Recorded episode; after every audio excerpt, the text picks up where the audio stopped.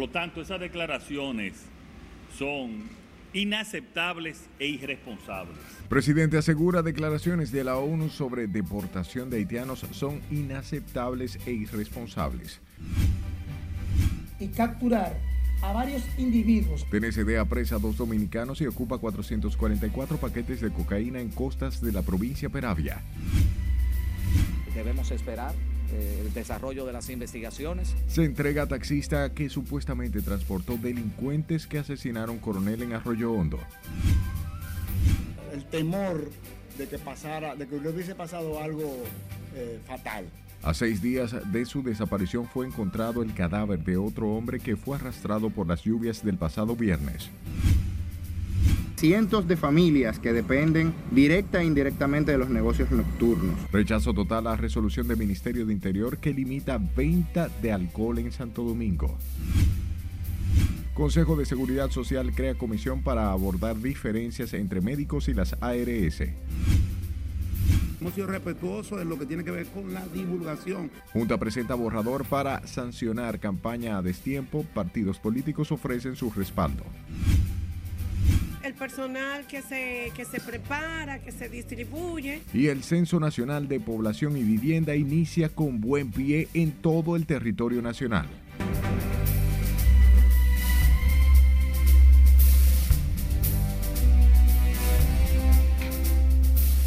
Buenas noches, es hora de informarse. Bienvenidos a esta su emisión estelar. Es un honor llevarles información. De inmediato comenzamos y lo hacemos con el presidente Luis Abinader, quien calificó como inaceptable e irresponsables las declaraciones ofrecidas por alto comisionado de las Naciones Unidas para los Derechos Humanos que reclama a la República Dominicana detener las deportaciones de haitianos hacia su país de origen. Juan Francisco Herrera se encuentra en directo desde el Palacio Nacional nos da los detalles. Adelante, Juan Francisco.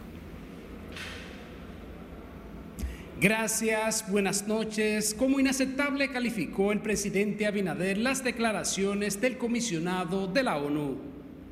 Por lo tanto, esas declaraciones son inaceptables e irresponsables. De manera enérgica, el mandatario salió al frente de las declaraciones del comisionado de la ONU que pide al gobierno detener las deportaciones de los haitianos. República Dominicana es el país que ha cargado con mucho más, se ha sido afectado económicamente mucho más, se ha sido más solidario que todos los otros países del mundo. Por lo tanto, a República Dominicana no se le puede pedir más. El jefe de Estado indicó que cada país tiene el derecho de aplicar su política migratoria. Y la República Dominicana no solamente va a continuar las deportaciones, sino que la va a incrementar las deportaciones. Por lo tanto, esas declaraciones de ese señor Volker Turk en nombre de las Naciones Unidas son inaceptables y son irresponsables. Y advirtió que todo el que se encuentre en situación irregular será devuelto a su país de origen. Vamos a continuar las deportaciones y la próxima semana las vamos a incrementar. Esa es la respuesta del gobierno. El primer mandatario enfatizó que la República Dominicana es el país que ha llevado la mayor carga económica frente a la situación haitiana y que ha sido el más solidario entre todos los países del mundo. El presidente Luis Abinader aseguró que continuarán las deportaciones en la próxima semana de todo el que esté ilegal en el país. Vuelvo contigo al estudio. Gracias, Juan Francisco. Hablamos de los legisladores de la Fuerza del Pueblo, quienes rechazaron de manera categórica el pedimento de la Organización de las Naciones Unidas al país para que detengan las deportaciones de haitianos en condiciones migratorias regulares en la República Dominicana. El senador Dionis Sánchez y los diputados Selmarí Brito Juliana y Omar Fernández calificaron como descabellada la propuesta tras calificar de peligrosa dicha situación.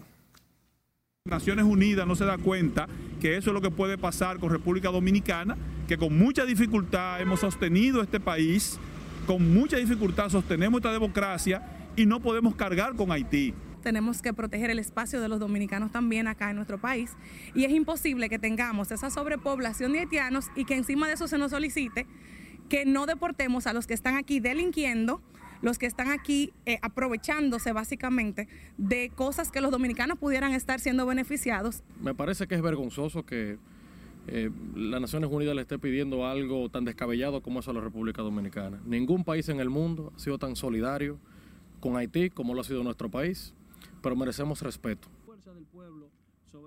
Fuerza de la ONU, otros sectores han considerado de injerencias al organismo internacional al pretender que República Dominicana asuma el problema haitiano.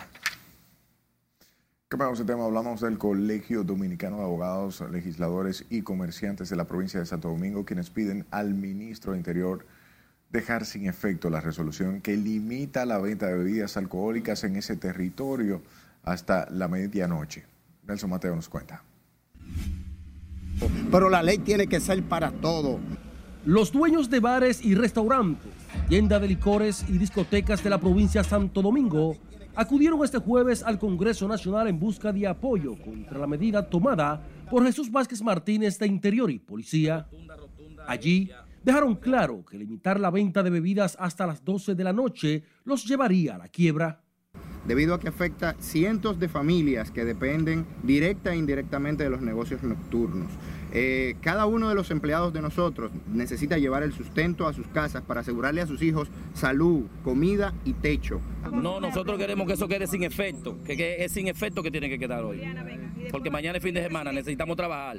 Señores, esto es algo serio, no por el expendio de alcohol como tal, sino porque estamos afectando empresarios que simplemente están tratando de llevar pan a tantos dominicanos que se ven golpeados por el alto costo de la vida.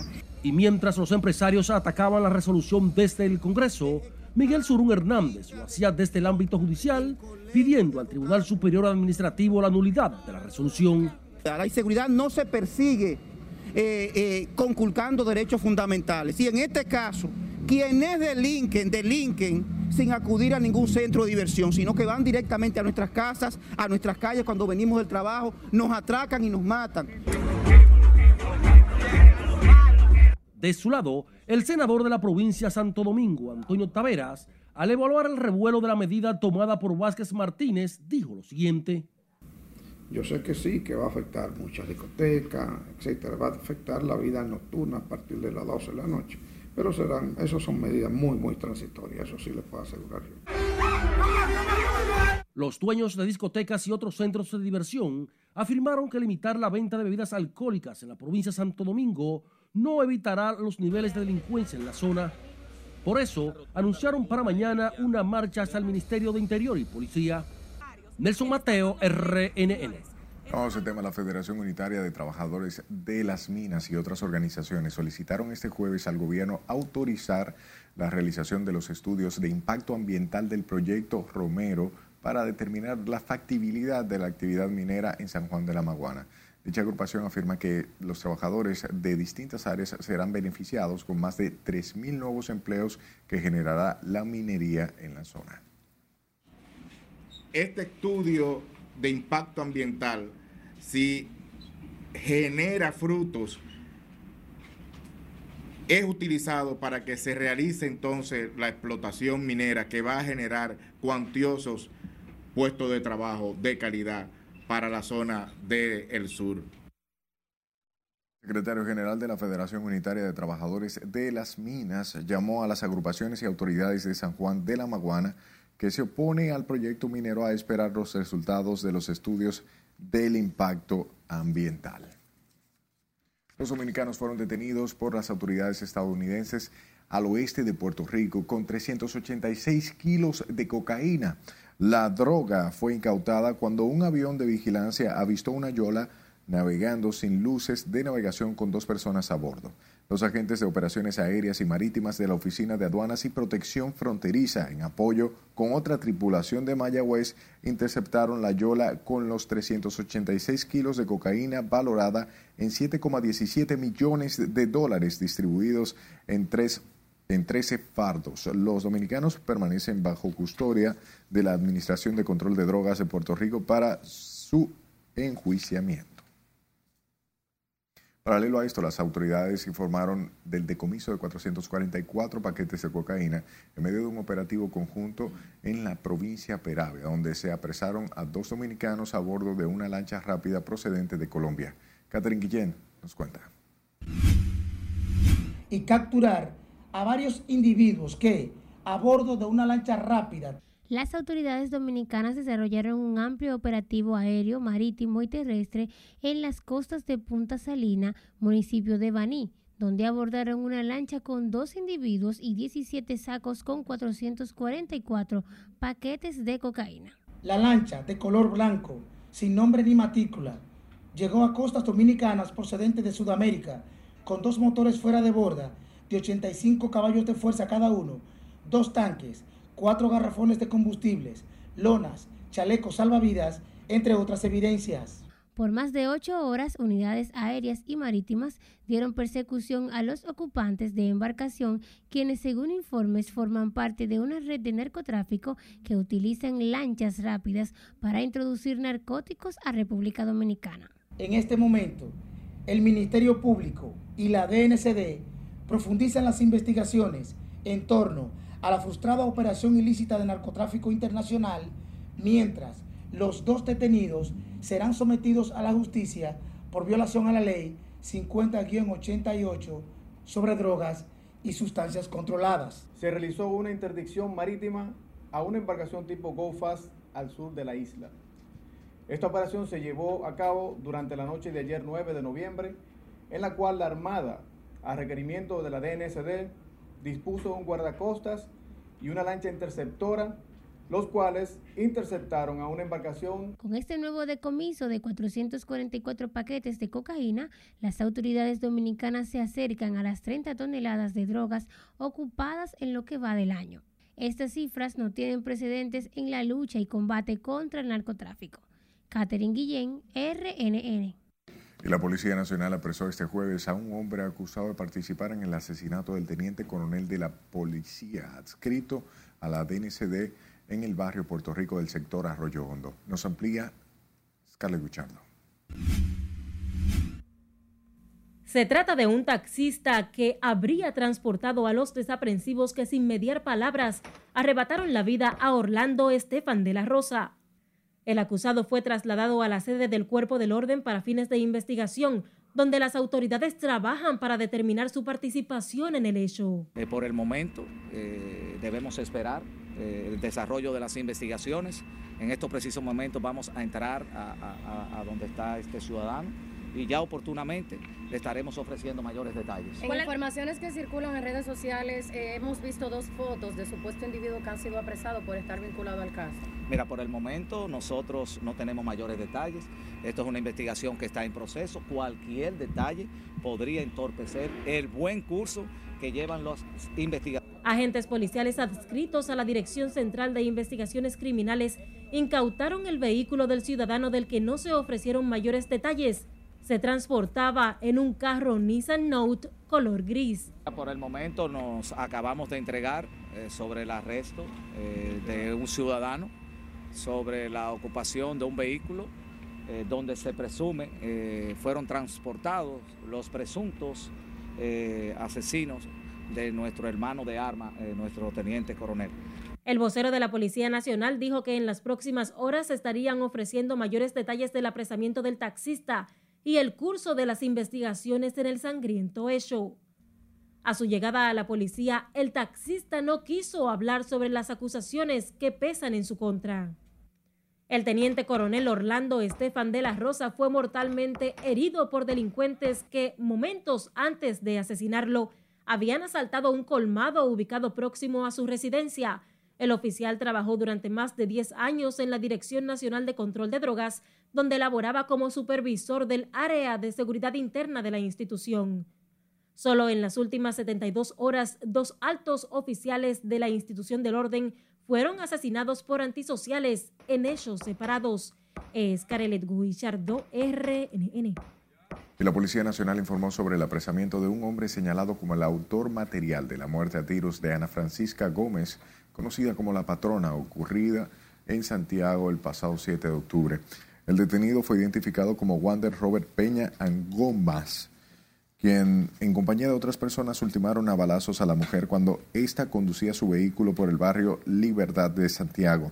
Peña Angomas posee varios registros en el archivo de la policía por la comisión de distintos delitos, incluyendo robo. Sepa que quedó captado en un video de vigilancia el momento en que una mujer fue víctima de un atraco delante de sus dos hijos menores de edad cuando se disponía a llevarlos a la escuela en horas de la mañana, en un hecho ocurrido en el residencial Alfimar, en el kilómetro siete y medio de la carretera Sánchez.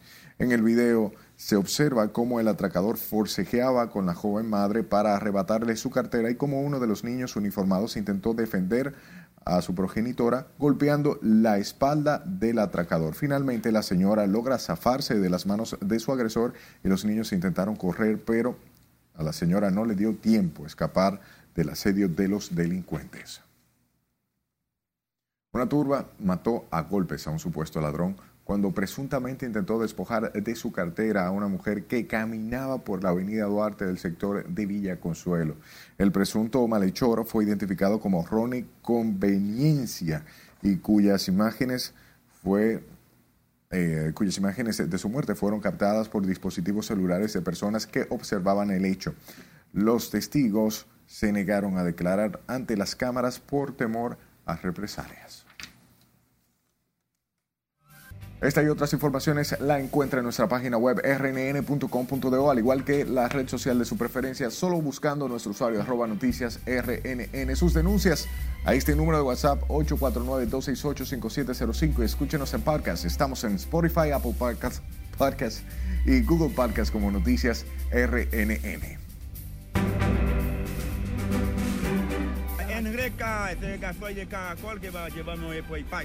Vamos a nuestro primer corte de la noche. Al volver, reabren zona franca en la frontera tras ser cerrada, luego de ataque de bandas haitianas. Este censo que estamos haciendo. Presidente Luis Abinader y su familia dejaron formalmente iniciado el Censo Nacional de Población y Vivienda. Para decirle que habían encontrado un cadáver. Y en un hecho lamentable, encuentran cadáver de hombre reportado como desaparecido desde el día de las inundaciones en la capital. Ya regresamos.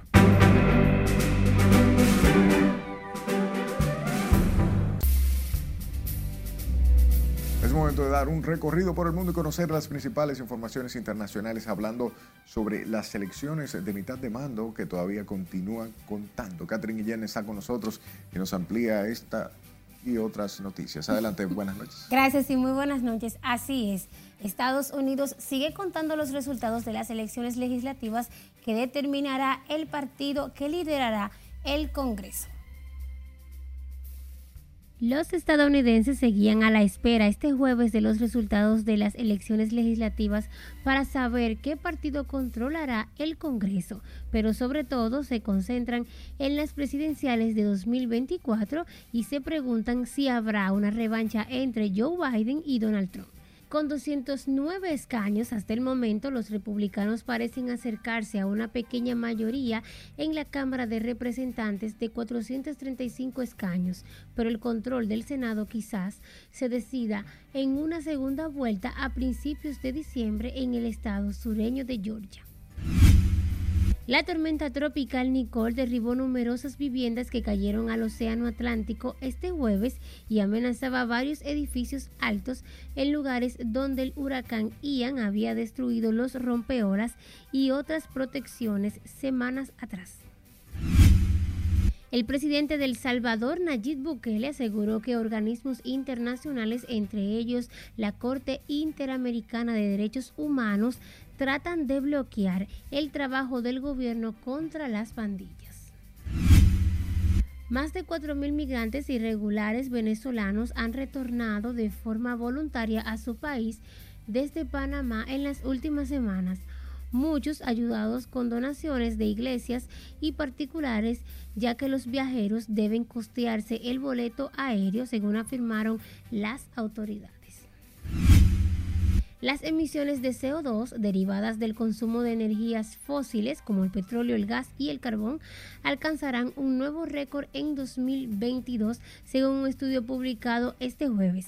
Las emisiones totales de gas de efecto invernadero, incluyendo las procedentes de la deforestación, alcanzarán 40.600 millones de toneladas justo por debajo del nivel récord del 2019, según las primeras proyecciones publicadas para este año 2022 por los científicos del proyecto Global Calvo. Y finalizamos este recorrido internacional con un representante del estado de Pensilvania, quien fue reelegido con una mayoría aplastante, según cifras provisionales publicadas por medios locales estadounidenses, pese a que el candidato murió hace un mes a causa de un cáncer. Así es, se trata del demócrata Tony De Luca, quien falleció por las complicaciones de un linfoma a los 85 años el 9 de octubre pasado, cuando ya era demasiado tarde para modificar las papeletas electorales. Cada día me sorprende menos la vida. Bueno, de eso se trata vivir. Gracias, Catherine, por las informaciones. Hablemos de los parques de la zona franca de Caracol, ubicado al otro lado de la frontera en el poblado Cabo Haitiano. Este jueves volvieron a abrir sus puertas nuevamente. Nuestro compañero Domingo Popoter nos cuenta. Luego de las manifestaciones que se produjeron en Haití debido a la fuerte crisis social, política y económica que se vive en aquel país, la zona franca en Caracol reabre sus puertas después de que un grupo de enardecidos bloquearan la planta de producción. Circuló además que las instalaciones en Caracol permanecen cerradas ante la falta de combustible en el vecino país situación que según los choferes ya se está regularizando.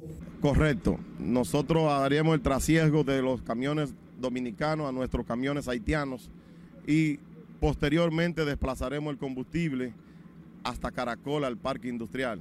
En Reca, ese gasoil de Caracol que va a llevarnos el industrial de Caracol. Tanto los haitianos como los dominicanos valoraron el clima de tranquilidad que se registra en estos momentos por la zona fronteriza, ya que aseguran que esto les garantiza sus empleos. En Dajabón, provincia fronteriza, Domingo Popoter, RNN. Cambiamos el tema. El décimo Censo Nacional de Población y Vivienda inició este jueves con el presidente Luis Abinader y su familia como los primeros ciudadanos empadronados, empadronados en este proceso con el que el gobierno busca identificar la cantidad de habitantes en la República Dominicana y sus condiciones socioeconómicas para aplicar las políticas públicas de manera más eficiente y focalizada. Laura Iramar nos tiene detalles. Para conocer eh, la, la situación real de todos los dominicanos y dominicanas. El mandatario aseguró que para el proceso se han tomado todas las medidas previsorias necesarias para garantizar la seguridad de los facilitadores y los ciudadanos a encuestar. De tal manera que podamos nosotros entonces hacer la política pública correcta. Si no hay datos correctos, no hay política pública correcta. Y pongo varios ejemplos. ¿Cómo podemos saber cuántas escuelas vamos a construir en un lugar si no sabemos cuántos estudiantes hay? ¿Cómo vamos a saber, cómo vamos a responder con los servicios médicos de hospitales, de unidades de asistencia primaria, si no sabemos cuántas personas son en cada localidad. Entonces, este censo que estamos haciendo, el Estado Dominicano está haciendo un enorme sacrificio con un gran costo eh, que lo hemos preparado eh, durante más de un año, eh, tiene que ser apoyado y apoyado por todos. La primera dama Raquel Albaje acompañó al mandatario en el recibimiento de la directora de la Oficina Nacional de Estadísticas y Empadronamiento, que los convirtieron en los primeros dominicanos en ser censados. Y cuando vemos seis, siete localidades sin luz eléctrica, sin agua, entonces, ¿cómo podemos saber que esas localidades le podemos poner la luz?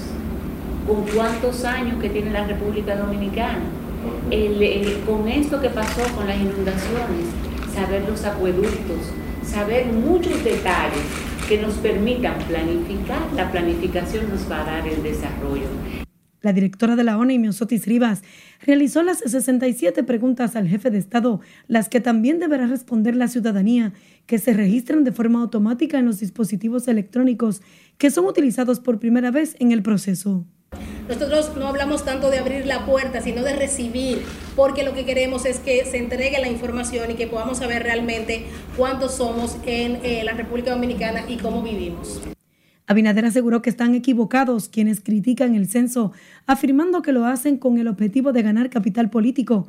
También negó que el censo se realice para tratar temas migratorios. Yo pienso que ellos están equivocados y creo que al, eh, al pasar los días se darán cuenta de eso, eh, de que hay una, están equivocados. E, esa es una parte, hay otros que lo están haciendo por, por temas políticos y yo les digo que no aprovechen, que no tomen el censo eh, para hacer críticas políticas de partido, que hay muchos otros temas que lo pueden tratar y que son normales y que esa es la democracia, pero el censo es un tema de nación. Este décimo censo de población y vivienda cuenta con el apoyo de veedores internacionales y ha recibido respaldo de todos los sectores que han llamado a la ciudadanía a colaborar con los facilitadores para garantizar su éxito y a contribuir con el desarrollo del país. Los empadronadores visitarán cada rincón del país durante 14 días, desde las 8 de la mañana hasta las 5 de la tarde. Laurila Mar, RNN. Continuamos hablando de los empadronadores del décimo denso Censo Nacional de Población y Vivienda, quienes iniciaron este jueves los levantamientos en los distintos sectores del país como parte del proceso de recolección de información, donde el gobierno ha creado las condiciones para que se realice con éxito. Con los detalles, Juan Francisco Herrera el personal que se, que se prepara, que se distribuye. Con expectativas y entusiasmo inició hoy el Censo Nacional de Población y Vivienda.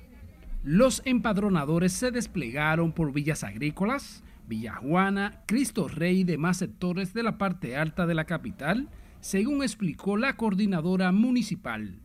Que están haciendo eh, los levantamientos del lugar Esperamos quizás más tarde que ustedes a través de la sede central, ustedes tengan información final de todo lo que ha sido el levantamiento del día de hoy. Pero el censo, además de recolectar las informaciones de la población, tiene como finalidad identificar las familias que necesitan mayor apoyo de los programas sociales. Es importante, así sabemos qué tenemos, con qué, con qué contamos y así se puede trabajar mejor de la política pública. Aquí en el sector de Villajuana, de esta mañana, están, las personas del censo haciendo el prelevantamiento y han estado bien activos en eso, en todo el sector. A pesar de que oficialmente inició el conteo y recolección de información, durante un recorrido por diversos sectores de la capital, los empadronadores realizaban un levantamiento de la zona a censar. Ah, no, que se cense, que se cense, porque así se sabe cuántas personas habemos en República Dominicana. Yo creo que eso no es ningún inconveniente, digo yo, no sé. Para saber la situación de la gente ahora mismo no hay que censar, porque la gente, el pobre está pasando la mil una. Desde este jueves salieron a las calles unos 35 mil empadronadores, casa por casa durante 14 días, para hacer el levantamiento de información con un cuestionario de unas 67 preguntas, la que pondrán responder cualquier persona mayor de 15 años. Juan Francisco Herrera, RNN. Cambiamos el tema. El Colegio Médico reafirmó su llamado a manifestación pese al canal de diálogo con las administradoras de riesgos de salud abierto por el presidente del Gabinete de Salud, Daniel Rivera. Con la historia así le dice Aquino. Nosotros le dijimos, cuando esa ley ustedes la promulguen, de que se va a respetar, nos sentamos. Tanto el Colegio Médico como las autoridades sanitarias están conscientes de que los miles de pacientes afiliados a la Seguridad Social son los más afectados en este conflicto con las ARS. Sin embargo, y pese al llamado a sentarse en la mesa de negociación, los médicos siguen firmes en la convocatoria a protestas. ¿Por qué no puede haber diálogo al margen de la propia ley de ellos? ¿Quién nos garantiza que, va a haber respeto si no quieren respetar la propia ley? Eso sería un, un conversado, una charla. No, yo le dije, ellos estuvieron aquí, le dije, hay un elemento, no hay confianza no hay confianza. Cuando se genere un punto de confianza, algo que produzca una inflexión a favor, nosotros nos sentamos. Los galenos y las entidades que les acompañan en su lucha se reunieron hoy para reafirmar el llamado a continuar con las manifestaciones. Estas incluyen paralización el jueves y viernes de la próxima semana en hospitales y clínicas de la capital y el este del país desafiliación de la ARS Mafre y una marcha hacia el Congreso Nacional. Lo que va a ser la madre de todas las marchas que se realizará el próximo miércoles, se realizará el miércoles 30 de noviembre. Los médicos junto a decenas de organizaciones han realizado marchas y suspensión de servicios, pero siguen sin llegar a acuerdos con las ARS. Sila Disaquino, RNN. Ante las diferencias que han surgido por la suspensión de los servicios a los afiliados de varias aseguradoras de salud, el Consejo de Seguridad Social creó una comisión para evaluar el riesgo que conlleva esta situación para el sistema de seguridad social. Durante una sesión, el Consejo emitió una resolución que establece que estas diferencias podrían afectar los derechos de los afiliados del Seguro Familiar de Salud del régimen contributivo. La reunión se retiró en la llamada al diálogo a los sectores que inciden en el sistema dominicano de seguridad social para entender sus aspiraciones legítimas sin afectar a los afiliados que demandan servicios de salud. Y a seis días de haber sido reportado como desaparecido fue encontrado sin vida don Fernando Ramírez, quien había salido de su casa con rumbo desconocido. Se suma a la lista de los fallecidos provocados por el diluvio del pasado viernes en la capital. Nuestra compañera Catherine Guillén le ha dado seguimiento a este caso y nos presenta la siguiente historia. Teníamos el temor de que pasara, de que hubiese pasado algo eh, fatal por el tiempo que teníamos ya sin, sin verlo, sin que apareciera. Flotando sobre las aguas del río Osama fue encontrado este jueves el cadáver de don Fernando Ramírez, quien desde el pasado viernes se desconocía su paradero. Las personas que lo encontraron dieron parte a las autoridades. Entonces, ellos, como ya tenían la alerta, llamaron a la hija de él para decirle que habían encontrado un cadáver en la margen del río Osama, en la margen, de, la margen sur.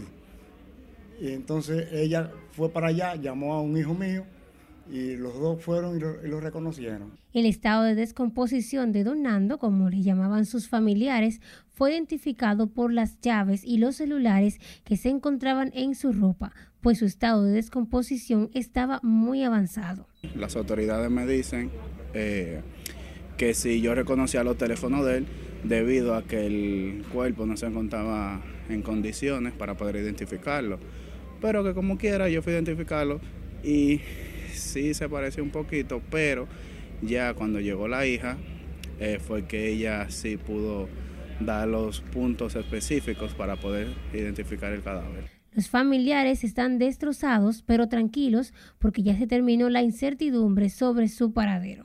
Uno nunca espera un desenlace así, porque el corazón y el cerebro mantienen el juego de, mantener la esperanza y la fe, y más nosotros que somos personas vuelvo y te digo, con principios y valores cristianos. Pero lamentablemente así sucedió y aceptaremos la voluntad.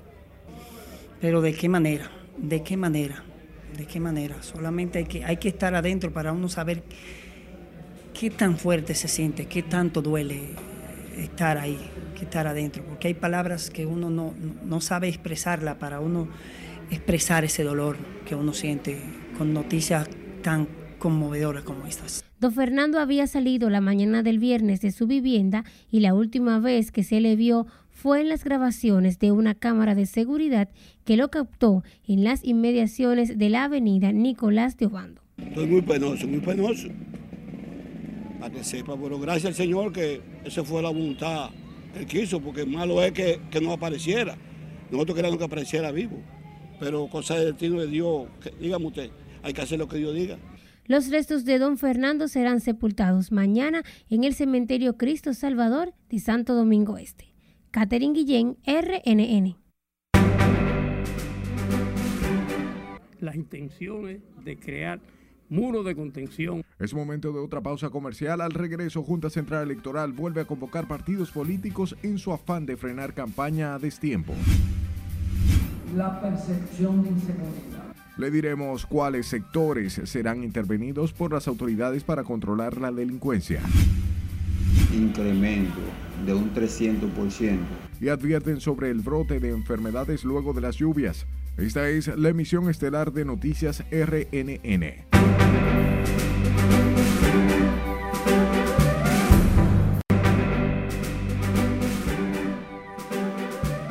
La Junta Central Electoral entregó esta tarde a los partidos políticos el borrador contentivo de las sanciones que enfrentarían de incurrir en campañas proselitistas fuera de los plazos que establece la ley, a fin así de garantizar la integridad electoral en el país. Nuestro compañero Jesús Camilo estuvo en la plenaria y nos trae más detalles. Adelante. Saludos, buenas noches. Con el reglamento sancionatorio emitido por la Junta Central, el órgano busca pasar de las advertencias a los hechos para frenar el desbordamiento proselitista a destiempo. Y entendemos que la apuesta, que la aprobación de este reglamento será el rescate de la democracia en la República Dominicana. Aunque no se ofrecieron mayores detalles sobre las sanciones administrativas que podrían enfrentar los partidos de seguir promoviendo campañas a destiempo, la Junta entregó a las entidades políticas el borrador reglamentario que contiene las penalidades a aplicar. Los delegados partidarios ante el órgano electoral respaldan la disposición de la Junta y otros la condicionan. No queremos eh, emitir juicio de valores en cuanto al documento como tal hasta que no lo apruebe la dirección ejecutiva de nuestro partido y lo hagamos público. Hemos sido respetuosos en lo que tiene que ver con la divulgación y los espacios que se han establecido eh, para hacer lo que permite la ley de partido político, que es el tomar cualquier tipo de iniciativas organizativas y electoral que permitan hacer cosas como las que hemos venido haciendo. Otros conscientes del compromiso asumido por la integridad electoral y el respeto a la democracia, insisten en responsabilizarse mutuamente de la excesiva campaña a destiempo. La creación de una unidad especializada que se encargará de investigar las denuncias y hasta de oficio actuará para lograr el respeto a las disposiciones legales y reglamentarias en lo que tiene que ver con campaña anticipada. Que el Partido Reformista apoya las medidas, las intenciones de crear muros de contención a una serie de actos que todos ustedes han visto y que estamos en contra. Creemos que el pueblo dominicano y los procesos electorales de nuestro país se merecen. Los representantes de los partidos coinciden únicamente en que sean revisadas la ley electoral ante las falencias que contienen ambas normativas para judicializar el delito en esa materia. Será hasta el próximo 21 de este mes que los partidos políticos tendrán como plazo para presentar sus observaciones u objeciones del reglamento sancionatorio emitido por el órgano electoral. Paso ahora contigo al set de noticias. Gracias Camilo por la información. Hablemos del secretario nacional de organización del PRD, Rafael Fiquito Vázquez, quien calificó la candidatura presidencial de Miguel Vargas Maldonado como un salto al vacío. Fiquito Vázquez dijo que las aspiraciones del presidente del PRD en las condiciones actuales de ese partido no son las mejores. Esa candidatura del compañero presidente del partido, yo la, la considero un salto al vacío. Y lo digo con mucho pesar, porque tengo amistad con él, el presidente de nuestro partido. Pues yo creo que la situación política, orgánica, electoral que vive el PRD no es para llevar una candidatura propia a la presidencia de la República. Yo creo que el PRD debe primero fortalecerse institucionalmente. ¿Por qué? El PRD tiene dos años y seis meses que no reúne su comisión política. Fiquito asegura que es amigo de Vargas Maldonado, pero considera que el PRD lo que le conviene es pactar en primera vuelta y conseguir algunas posiciones en el Congreso Nacional y los ayuntamientos. Por otro lado, la agrupación médica dominicana advirtió que continuará incrementándose en el país los casos de dengue, enfermedad que supera ya los 8.400 y se mantienen en esas cifras más o menos, en 43 las muertes en lo que va del año. Si le dice Aquino, con la historia. El dengue es una enfermedad que muchos se salvan, pero también muchos fallecen. Los especialistas estiman que el año cerrará con unos 10.000 casos de dengue. En ese sentido, recomiendan a la población adoptar medidas para prevenir la enfermedad causada por el mosquito Aedes aegypti. El dengue va a aumentar porque nosotros somos un país con déficit de agua. Nosotros hemos descuidado nuestros ríos, los ríos no están protegidos, por lo tanto tenemos muchas comunidades con déficit de agua. Solo en el Hospital Infantil Robert Rick Cabral, en lo que va de año, tienen registrados unos 600 casos. El aumento del dengue es bastante significativo con relación al pasado año. Que hay un incremento de un 300%. Eh, tomando como referencia la misma fecha del periodo pasado y eso es importante, aunque no es un asunto o no es una situación de gran envergadura. La doctora Coral Pereira también llama a la población a tener cuidado con otras enfermedades que pudieran aumentar luego de las intensas lluvias del pasado viernes. Tenemos que saber que ahora vamos a esperar leptospirosis. La leptospira se desarrolla en lugares húmedos. Tenemos que esperar el dengue y el cólera. Me cuentan que hay mucho proceso de gastroenteritis a nivel de las comunidades de los campos. Hay que tener mucho cuidado con eso. Para prevenir enfermedades como la influenza, la agrupación médica dominicana realiza una jornada de vacunación que concluye mañana viernes. Sila Disaquino, RNN. Ante el auge de los actos delictivos que llevan intranquilidad a las familias dominicanas, el Ministerio de Interior y Policía la Policía Nacional anunciaron que intervendrán en los próximos días el municipio de Boca Chica, la provincia San Cristóbal, el sector de Villa Consuelo y la zona colonial en la capital como parte de las acciones para garantizar la paz social. Oscar Luchardo, con más. Drenar, erradicar del imaginario de la gente la percepción de inseguridad en adición a estas intervenciones, las autoridades aseguran que han adoptado medidas para disminuir los actos delictivos en los horarios donde más auge tiene la criminalidad. Estamos enmarcados en una estrategia integral que lleva como elemento esencial y fundamental prevenir los actos delictivos y elevar los niveles de convivencia ciudadana de naturaleza pacífica entre los ciudadanos del territorio. En una rueda de prensa en la sede de la policía donde no participaron el ministro de Interior ni el director del Cuerpo del Orden, las autoridades afirmaron que en las últimas semanas se registró una reducción de los actos delictivos en el país. Si hay uno de los temas que les representa un gran desafío a los diseñadores e implementadores de políticas públicas de seguridad, es poder mitigar de manera objetiva las amenazas, ¿verdad?, que producen las situaciones donde hay poca seguridad. Las autoridades dicen ser conscientes de que disminuir la percepción de inseguridad de la ciudadanía es un arduo trabajo al presentar los resultados de los operativos conjuntos para resguardar la seguridad, el politólogo y experto Daniel Pou dijo que los robos, asaltos y atracos son los actos ilícitos que se registran con mayor frecuencia entre las 6 y las 10 de la mañana.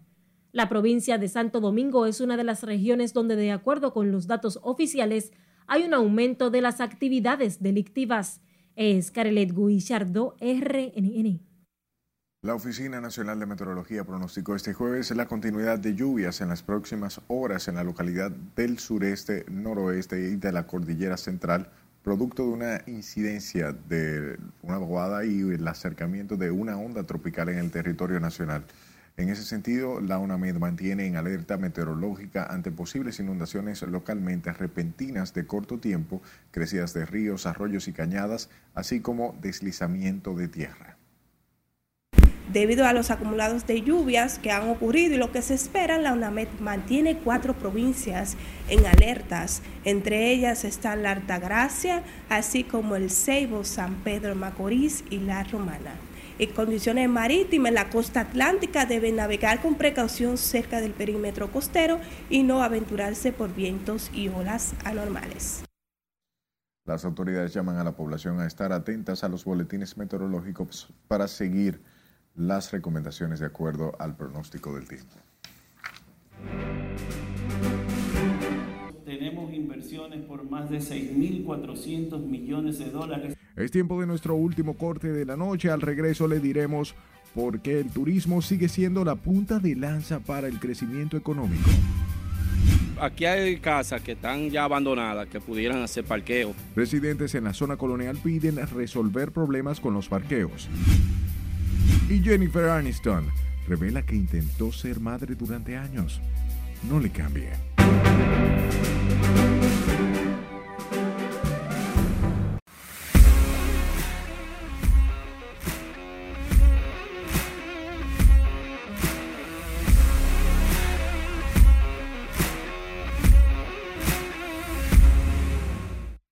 Muy buenas noches, queridos amigos. Vamos a iniciar con el único juego en el béisbol invernal en el Estadio Quiqueya, Juan Marichal, las Águilas visitando a los Leones del Escogido en el mismo primer episodio. Peter O'Brien al bate, rodadito sin querer, anota Stanley Castro, el juego se pone 2 por 0, out O'Brien en la primera base.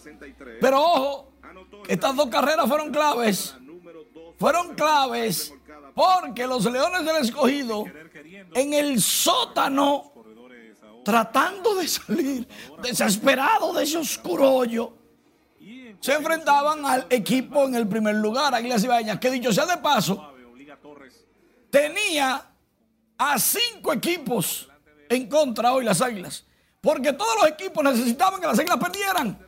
Ramón Torres en el, en el tercero conectó cuadrangular, empató el juego 2 a 2, pero al final, los Leones con dos carreras en el séptimo ganaron el partido 4 por 2. Ahora empatan en el último lugar, vamos a decirle quinto, con los Toros a medio juego de la clasificación que lo tienen las estrellas. Y las Águilas siguen en primero, pero solamente a medio juego de los Tigres del Licey, que los fanáticos del Licey estaban prendiendo velas a favor del escogido y lo lograron. La unión hace la fuerza, dicen algunos. Vámonos para el juego de baloncesto, el equipo dominicano enfrentaba a Argentina. Y después de las goteras mágicas, se paró el juego por goteras en el Palacio de los Deportes Virgilio Travieso Soto y eso, que lo que cayeron fueron tres goticas. Ay, si hubiera sido el viernes, pues no, el viernes pasado no se puede repetir. Pero bien, después de las goteras, digo yo que fueron mágicas, el equipo dominicano se envalentonó y comenzó a sacar ventaja gracias a una actuación superba de Gerardo Suero que consiguió 20 puntos saliendo desde la banca, Antonio Peña 15.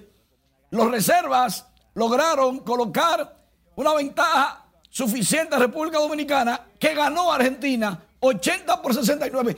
Dominicana le ganó a Argentina 80 por 69. ¿Escucharon? Al final del tercer cuarto ganaba Dominicana 61-52. La ventaja se mantuvo de 11 y, y Argentina como que no se vio en la cancha luego de las goteras. Insisto, las goteras como que reanimaron la vergüenza dominicana que ahora le toca jugar el domingo contra Venezuela. Y ganando ese nos colocamos casi en el mundial. Casi. Necesitamos el sexto jugador. Los fanáticos tienen que ir a apoyar al equipo dominicano. Vamos todos para el Palacio de los Deportes Virgilio Travieso Soto el próximo domingo porque los muchachos necesitan el calor criollo. Y estoy emocionado, ¿sabes por qué? Porque los argentinos se la creían. Es verdad. Los argentinos siempre no han ganado, dicho sea de paso. y ahora lo creen. Y dicho sea de paso. Metió esa bola. Así se llama, el, el dirigente dominicano. Metió esa bola. Y es argentino. y, y, le dicen el Che. ¿Cómo che, sabías? Che, ¿viste? Ah, no, ¿tú, tú estás relajando? ¿Tú no, relajando? no, no estoy relajando. O sea, tú estás hablando como habla el dirigente, Eh, eh, que, al- que casualmente llama Che. Boludo, la cogiste.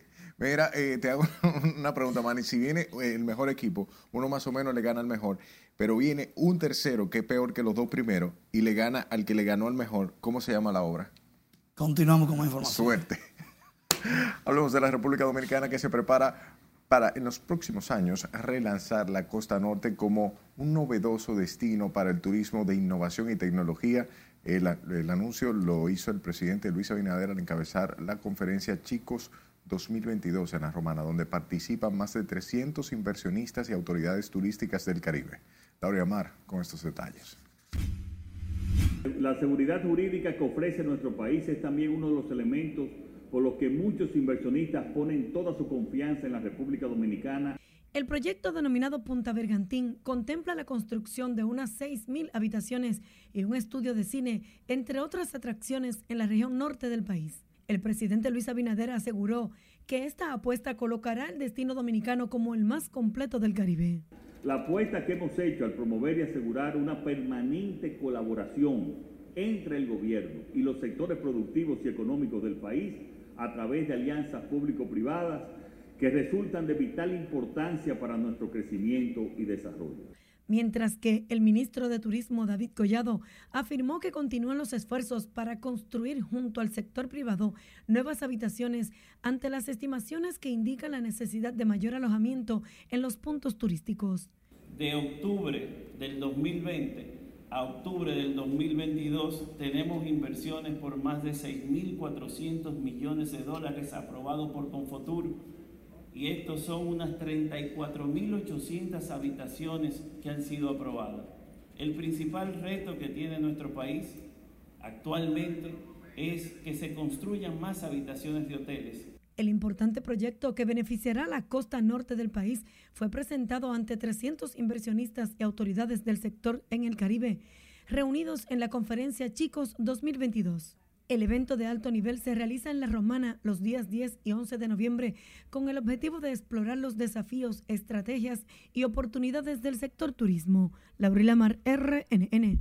Hablamos de los conductores y transeúntes quienes pidieron hoy a las autoridades crear un mecanismo que permita mejorar el tránsito y los parqueos de vehículos en la zona colonial. Con esta historia, Scarlett Richard.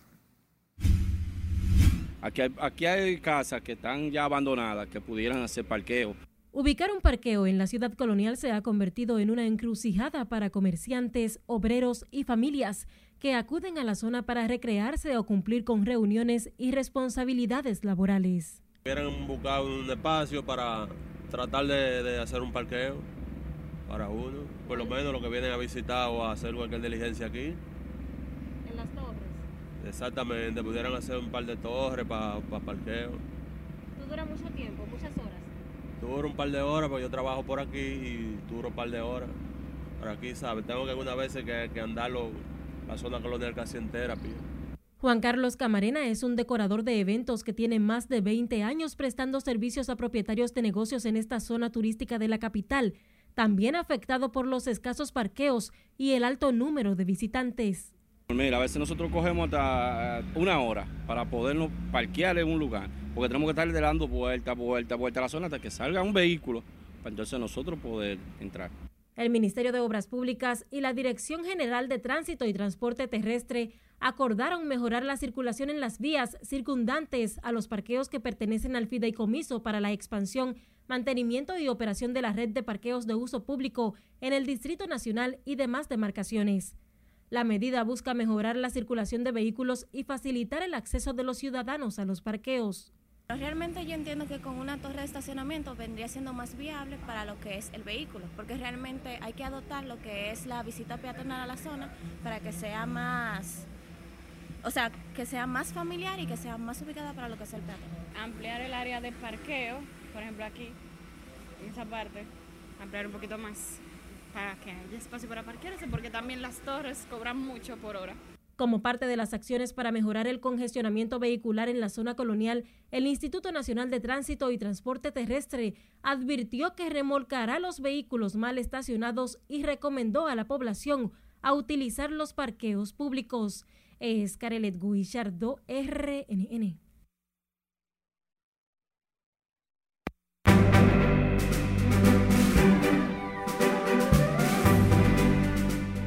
Llegó el momento de enterarnos de lo que sucede en el medio artístico con las informaciones a cargo de nuestra compañera Ivonne Núñez. Buenas noches, Ivonne.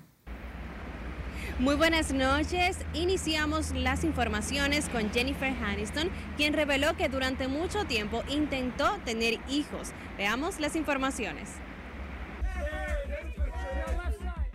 La actriz estadounidense Jennifer Aniston reveló en una entrevista que intentó ser madre y se sometió sin éxito a tratamientos de fertilidad durante una época muy dura de su vida mientras recibía críticas por supuestamente priorizar su carrera sobre una familia.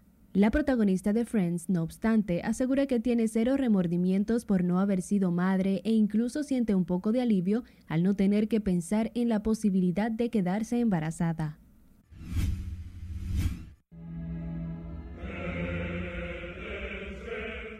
Con la participación de la cantante lírica Natalie Peña Comas, la Orquesta Sinfónica Nacional finalizó su exitosa temporada 2022 este miércoles en el Teatro Nacional. El concierto de cláusula de la temporada sinfónica 2022 de la Orquesta Sinfónica Nacional estuvo bajo la dirección del maestro José Antonio Molina y contó con la participación del coro sinfónico de la temporada, integrado por más de 100 cantores en escena.